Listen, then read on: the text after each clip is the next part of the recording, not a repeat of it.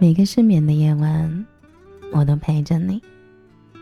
晚上好，我是小仙丹，用声音陪你走过一段时光。如果以后跟别人聊起你的二零二二年，你会怎么形容它呢？我还记得去年跨年那天，跟着朋友们卡着零点，在黑伦子酒馆等待着跨年夜的到来。我们唱着，后来心里默默许着愿，愿望很简单，希望脱单，希望多赚钱，希望家人健康，希望每天开心。如今一整年过去了，仔细回顾这一年，我发现很多曾经彻夜举杯畅聊的朋友，都在不知不觉中走散了。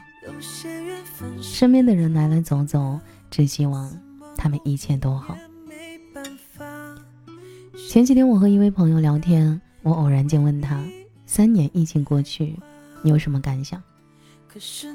他过了一会儿回道：“转眼三年，感觉失去了很多。”我一愣，随即也回复道：“我也有这样的感觉。”前段时间看到一位网友的自述，他说：“去年的跨年是好朋友兼同事一起过的，虽然很多人都说职场上交不到真朋友。”但不可否认的是，他确实是我工作后交到的最好的朋友。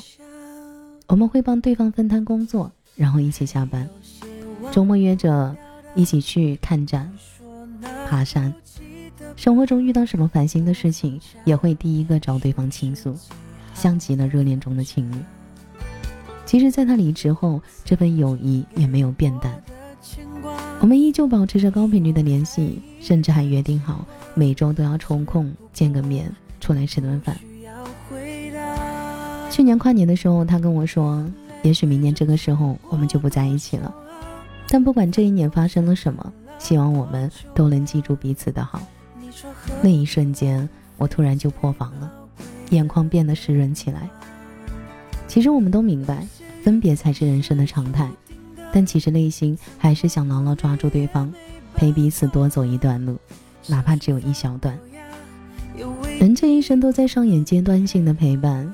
有的人陪你一个小时，有的人陪你一天，有的人陪你一年，有的人陪你十年。没有人能够陪你一辈子，但总有人能陪你一年又一年。人生的这趟旅程，不断的有人上车，也不断有人下车，但我相信，总会有人陪着你走到最后的终点站。少年的奇幻漂流里说：“人生就是不停的放下，但遗憾的是，我们总是来不及好好的道别。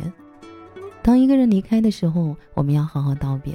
对我而言，道别是对待过去的一个仪式，也是对这段经历画上一个句号。总有人会问我，跨年的意义是什么？我想，他是想着提醒我们。”有些人已经在不知不觉中陪伴我们走过了很长的一段路，请牵好他们的手，不要弄丢了。虽然有些人注定只能留在二零二二，但也会有很多人适合待到二零二三。感谢时至今日还在陪着我的，在我身边的所有人，谢谢你们陪我走过了一年中大大小小的波动，也在暗中给过我太多次的机会。希望未来我们还能继续的陪伴彼此。一起走向未知的二零二四，也感谢那些留在我人生轨迹上二零二二的人。虽然有点不舍，但跟你们在一起的时光真的很开心。无论如何，二零二二年马上就要结束了。不管你去年许的愿望有没有实现，不管在二零二二年你还有多少的不舍和遗憾，我们都在零点钟声敲响的那一刻，被时间推进二零二三的时区。在这个崭新的名为“二零二三”的时区里，希望遗憾不再重复，希望美好都能成真，希望我们都可以摘下口罩，打空呼吸。希望明年的今天再回来看二零二三时，我们都能由衷的说一句：这一年我没有遗憾。最后，谢谢你你们听完仙丹的这一年，也谢谢你们愿意陪我跨入下一年。感谢你的收听，我是小仙蛋。节目的最后，祝你晚安，有个好梦，新年快乐。你说何必浪费最宝贵的。